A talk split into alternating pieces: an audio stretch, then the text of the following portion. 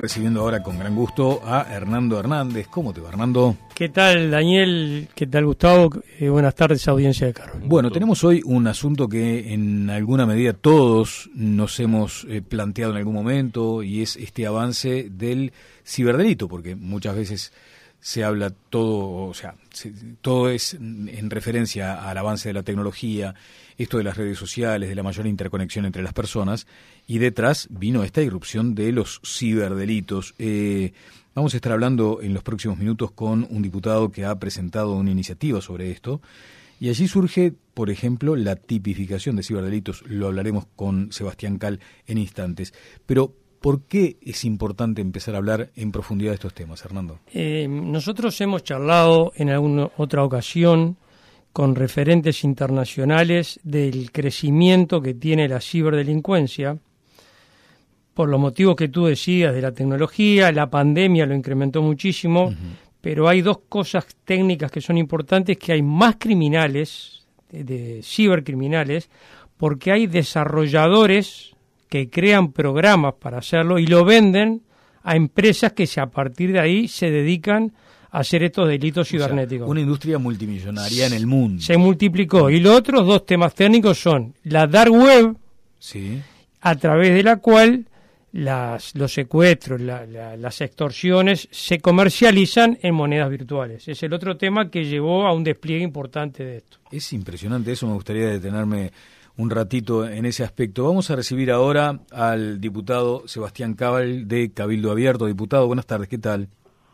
Muy buenas tardes, muchas gracias por la invitación, un placer estar con ustedes. Disculpen que no pude estar de forma presencial, que era como lo habíamos planificado, pero bueno, eh, nos vamos a poder comunicar de, igualmente desde luego, desde luego. Y un saludo a toda la audiencia. Bueno, lo esperamos pronto por acá. Eh, lo cierto es que usted ha eh, entendido pertinente legislar sobre esta materia, sobre el ciberdelito, primero partiendo de una definición, de una tipificación de lo que es el ciberdelito. Bueno, es así, realmente esto surgió de la necesidad que nos empezaron a llegar de las propias personas. El incremento que tuvimos durante la emergencia sanitaria de, de, de distintas modalidades de ciberdelito fue exponencial el crecimiento y los legisladores siempre estamos bastante empapados de lo que está pasando porque las propias personas, y creo yo siempre lo digo, que los diputados somos uno de los de los que tenemos más contacto con la, las personas, claro. Eh, dentro de un gobierno, nos empezaron a llegar un reclamo, otro reclamo, un reclamo, otro reclamo. Bueno, intentaron acercarse a mi hijo a través de Facebook con un eh, con un perfil falso para tratar de intercambiar fotos íntimas a cambio de una retribución económica, me vulneraron la cuenta bancaria y el banco no se hace responsable, me dicen que es por mi culpa y bueno, realmente fue exponencial el crecimiento que tuvimos, empezamos a trabajar inmediatamente en el tema, vimos que no era casualidad eh, la cantidad de, denuncias que hemos recibido y entonces empezamos a hacer una investigación muy minuciosa de los por qué eh, de lo que estaba pasando en el Uruguay los delincuentes, eh, sean transnacionales, como es el, otro tema que tiene el ciberdelito, conocen las, leyes eh, tan bien como jueces y fiscales. Eso creo que pasa eh, desde que existe el delito como tal. Claro, claro. Y, nosotros entendimos que teníamos una faltante muy importante en nuestro país en lo que era tipificación de, de ciberdelitos. Y el proyecto que nosotros presentamos comenzó como un proyecto meramente de tipificación de delitos, un poco inspirado en otros países que ya habían trabajado el tema desde hace mucho tiempo y que estaban adheridos a convenios de cooperación internacional muy importantes como el convenio de Budapest. El convenio de Budapest es algo con lo que el Uruguay hoy también está trabajando y que va a ir de la mano con este proyecto de ley porque la cooperación internacional es hay que entender que son delitos transnacionales y que la cooperación internacional es indispensable para el combate a, estos ciberdelincuentes. Pero este proyecto fue mutando, se le fueron agregando cosas. Un par de días antes de presentar el proyecto se me ocurre agregar un capítulo más que eh, era orientado hacia una campaña nacional de educación, orientando a la gente hacia buenas prácticas de manejo, que ese es uno de los principales eh, problemas que tenemos se nos metió una inclusión financiera obligatoria que hoy afortunadamente está ya da de baja, pero que no se le explicó a la gente las, las precauciones que tenía que tener al momento de manejar la banca digital, al momento de hacer uso de las contraseñas, al momento de la información que yo no puedo brindar a un tercero sobre eh, mi huella digital. La huella digital es algo de lo que aún no hay una conciencia generada en la población en general y que creo que es importante comenzarla a generar desde la el momento que un niño está frente a una computadora, frente a un celular. Nosotros estamos permanentemente dejando una huella y dejando pistas que estos ciberdelincuentes muy bien saben usar y que después a través de distintos mecanismos que algunos muy popularmente podemos conocer como el cuento de Steve y demás, pero que internacionalmente tienen nombres y tipificaciones muy claras, ya, llámese phishing, smishing o a través de distintas modalidades. Y le fuimos agregando otras cositas más. Y hoy yo diría que más que un proyecto meramente de tipificación de ciberdelitos, se ha convertido en un proyecto de ley que estoy seguro que esto se va a convertir en una política de Estado que va a estar reflejada desde este proyecto de ley y que va a orientar a, a varios actores indispensables, primero para educar, después para tipificar también y después para darles y generar herramientas como también estamos tratando de agregar un registro nacional de ciberdelincuentes. Nosotros en este eh, proyecto de ley hoy estamos tratando de agregar un registro nacional de ciberdelincuentes para que, porque muchos de estos delitos que se cometen tienen una cooperación aquí, una cooperación local, es decir, a través de distintas modalidades que se le pueden conocer como mulas de dinero. Pero esto tiene una particularidad. Yo tengo una cuenta bancaria en determinada entidad, se me detecta que yo estoy usando esa cuenta para recibir fondos de extorsión o de distintos de distintos fines, de distintos de distintos tipos de, delitos y se me cierra esa cuenta bancaria.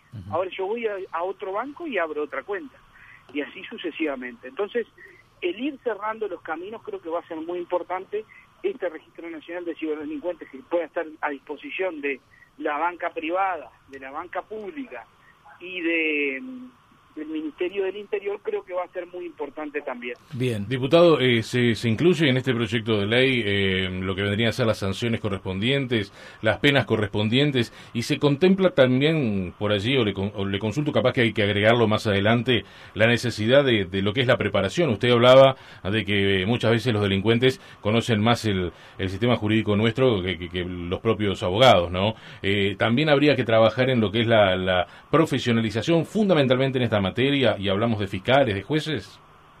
Es indispensable, eso va a ser indispensable. Yo creo principalmente que lo que va a blindarnos como un país más seguro y más duro para los, los, los ataques cibernéticos va a ser la campaña nacional de educación.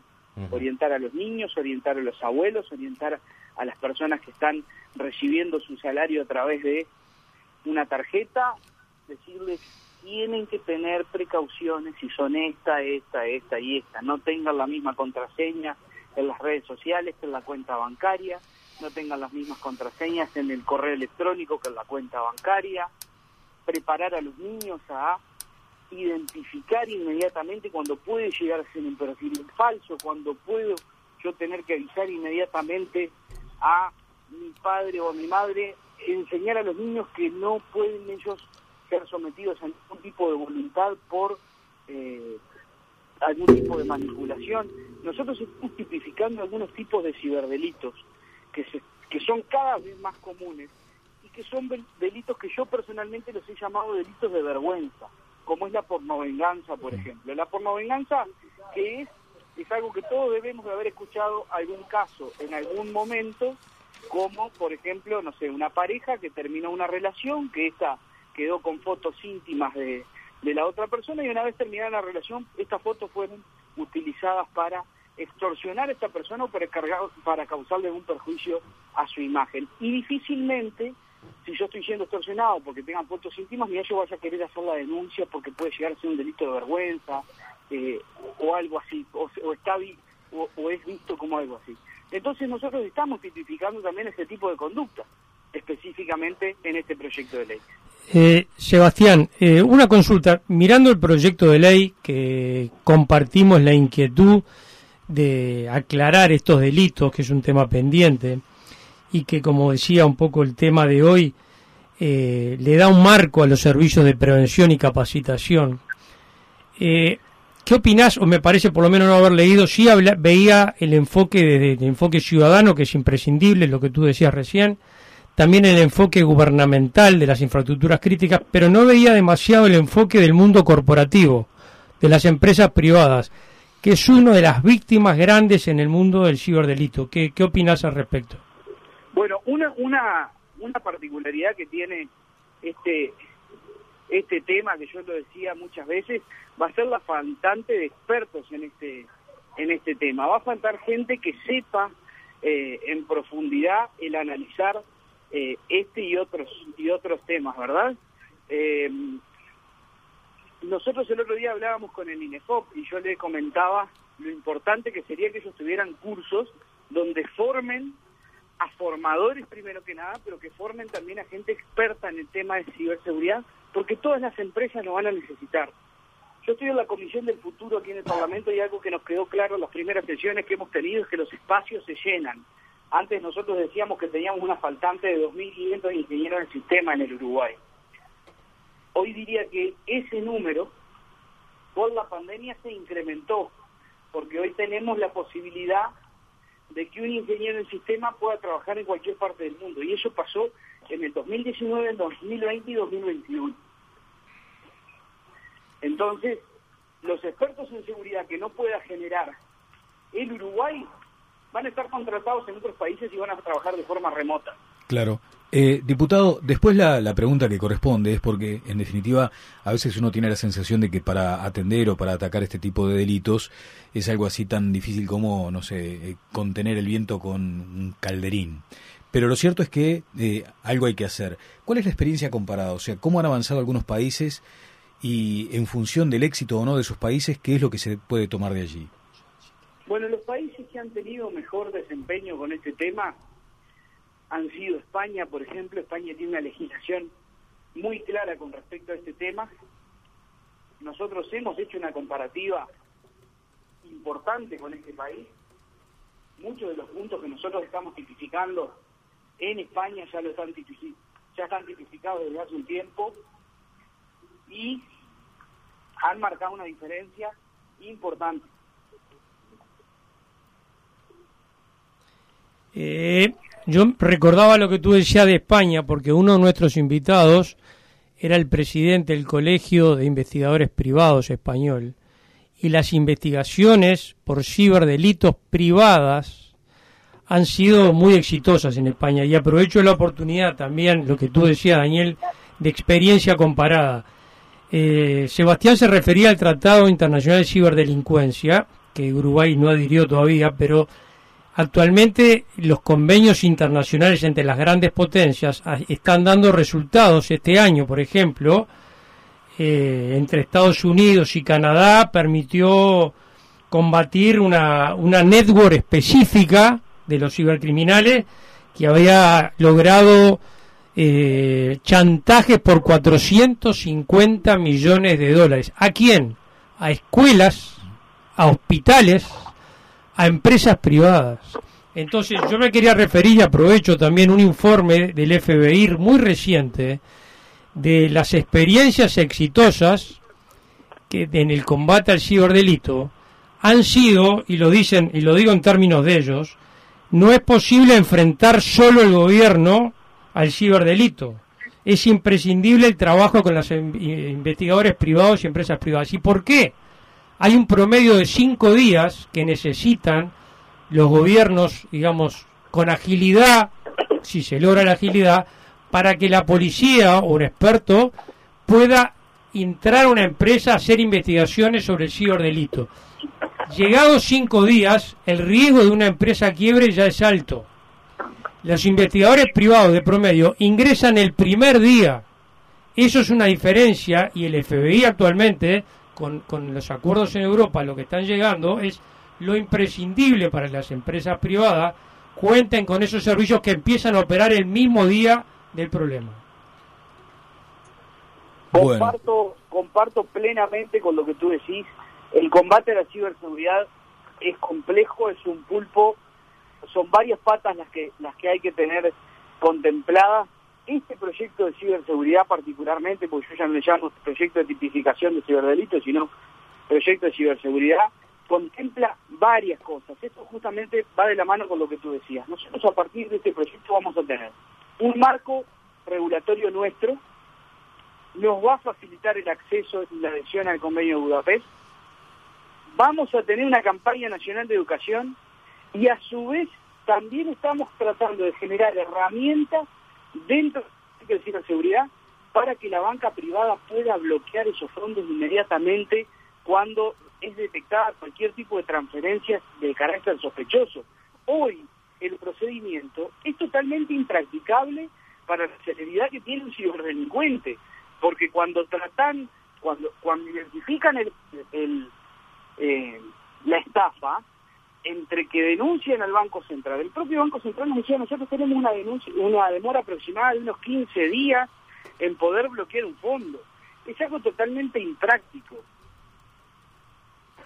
Eh, Daniel. Sí, eh, es interesante porque además esto habrá que ver cómo evoluciona, eh, si se logran consensos a nivel político eh, para que finalmente se transforme en ley. Parece ser muy necesaria por estas, por estas horas, así que vamos a estar a la espera de, esto. Sebastián Cal, ha sido muy amable. Muchas gracias, diputado.